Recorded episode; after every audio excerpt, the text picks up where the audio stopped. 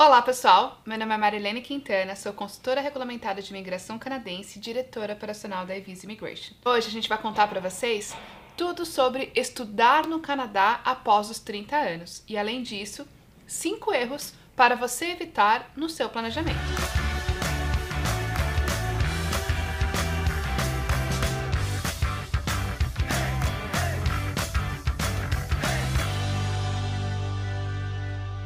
Pessoa com 30 anos ou mais pode ou não se qualificar para a migração diretamente do país de origem. E para isso, é claro, você precisa agendar uma consulta para entender se, de acordo com o seu perfil, você tem as chances de fazer essa migração diretamente do seu país de residência. Por volta dos 30 anos, a maioria das pessoas já tem faculdade completa, já tem uma carreira encaminhada e muitos deles já estão casados e com filhos. Todos esses fatores precisam ser considerados no seu planejamento, para inclusive apontar qual a melhor província de acordo com a sua carreira e com seu perfil de família, por exemplo. Além disso, outros pontos muito importantes para consideração. Como é que está a projeção da sua carreira? Há quantos anos atrás foi a última vez que você estudou? Quais são as suas experiências de trabalho e o tipo de indústria que você atua? Essas perguntas são super importantes para entender o tipo de curso e instituição que você deve buscar no seu plano de estudos e, além disso, qual que é a província que vai te oferecer melhores opções para fazer a transição de carreira no momento que você tiver autorizado para trabalhar no Canadá. Então, para começar, como estudar no Canadá? O primeiro ponto é planejar devidamente. E aí, como eu coloquei para vocês, além de escolher um curso adequado de acordo com a sua carreira, com o seu perfil, é também importante planejar corretamente o tempo que você vai ter para você fazer o seu planejamento correto, seja para aplicar e ter o aceite da escola, seja para aplicar e ter o processamento dos vistos, e além disso, quando o seu visto for aprovado, para que você ainda tenha um tempo para que você possa tomar as medidas que são necessárias antes da sua viagem para o Canadá. Agora a gente vai falar dos 5 erros para evitar no momento do seu planejamento. 1. Um, mudança na área profissional. Entendemos que com 30 anos ou mais você já tem alguns anos de experiência profissional. Escolher um curso que representa uma mudança de carreira pode ser um risco adicional para sua aplicação de visto e nós não recomendamos. Na sua aplicação de visto, é imprescindível que você demonstre para o seu oficial que esse curso vai agregar valor para a sua carreira e isso aumenta suas chances de sucesso na aprovação do seu visto. Então, opções que representem, por exemplo, um upgrade, uma oportunidade de crescimento ou uma especialização são mais recomendadas na hora de escolher o seu curso. 2. Utilizar um patrocinador no seu pedido de vistos. Independente da idade, você sempre pode usar um sponsor ou patrocinador para reforçar o seu processo de vistos e os fundos que estão sendo declarados como disponível para seu uso durante o tempo de estudos aqui no Canadá. Em uma aplicação de vistos, quando você tem mais de 30 anos, é muito importante que você demonstre estabilidade socioeconômica. E para isso, você precisa apresentar funds no seu próprio nome. Você pode utilizar um sponsor, se necessário, até com uma garantia para aumentar os valores demonstrados, mas ele não pode ser o único sendo utilizado no seu processo de comprovação financeira. Item número 3. Não ter certeza de que você está pronto para recomeçar a sua vida acadêmica aqui no Canadá. Vir para o Canadá como estudante pode ser, em algumas vezes, uma opção, porque o aplicante realmente quer estudar e se aprimorar, mas em outros casos ser uma opção na qual você está utilizando somente para ter uma oportunidade de qualificar pelos diversos programas de imigração que se tornam disponíveis uma vez que você estuda aqui no Canadá.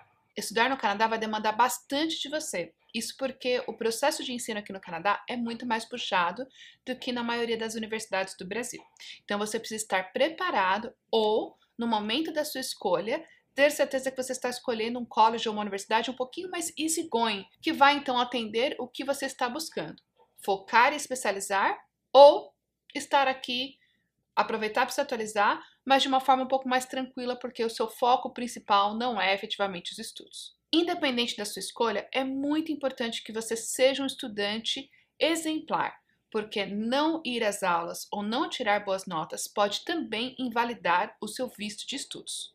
Além disso, quanto mais você se dedicar aos estudos, mais oportunidades de boas referências e networking você pode construir nessa oportunidade, seja pelos professores ou pelos colegas de classe, que pode te considerar como uma referência para lhe indicar para trabalhos no futuro. Um outro ponto super importante para considerar é que se você já está com 30 anos ou mais, pode ser que já tenha bastante tempo que você estudou pela última vez.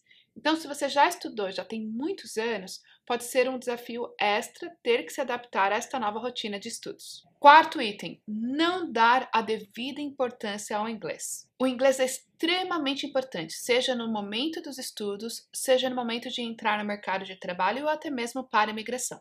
Além disso, é preciso aceitar que o inglês não é sua primeira língua e sempre vão haver desafios para que você possa absorver o conteúdo, estudar e produzir o homework que é necessário enquanto você estuda. Todos esses pontos que eu comentei vão exigir um esforço extra da sua parte, o que com certeza vai fazer essa experiência muito mais desafiadora. Então, não deixe de reconhecer a real importância do inglês nesse processo e se prepare da forma que isso pode ser mais confortável possível para você. Então é importante que você se prepare não só para atingir o inglês antes de entrar na universidade, mas que você já faça pazes com o fato que a partir de agora a vida de um migrante sempre tem a necessidade de estar sempre ligado e aprendendo o inglês. Quinto ponto, não considerar os aspectos que vão envolver o seu esposo ou esposa e filhos na escolha do seu programa de estudos. Não se esqueça que quando você escolhe um programa de estudos, o seu esposo ou esposa e seus filhos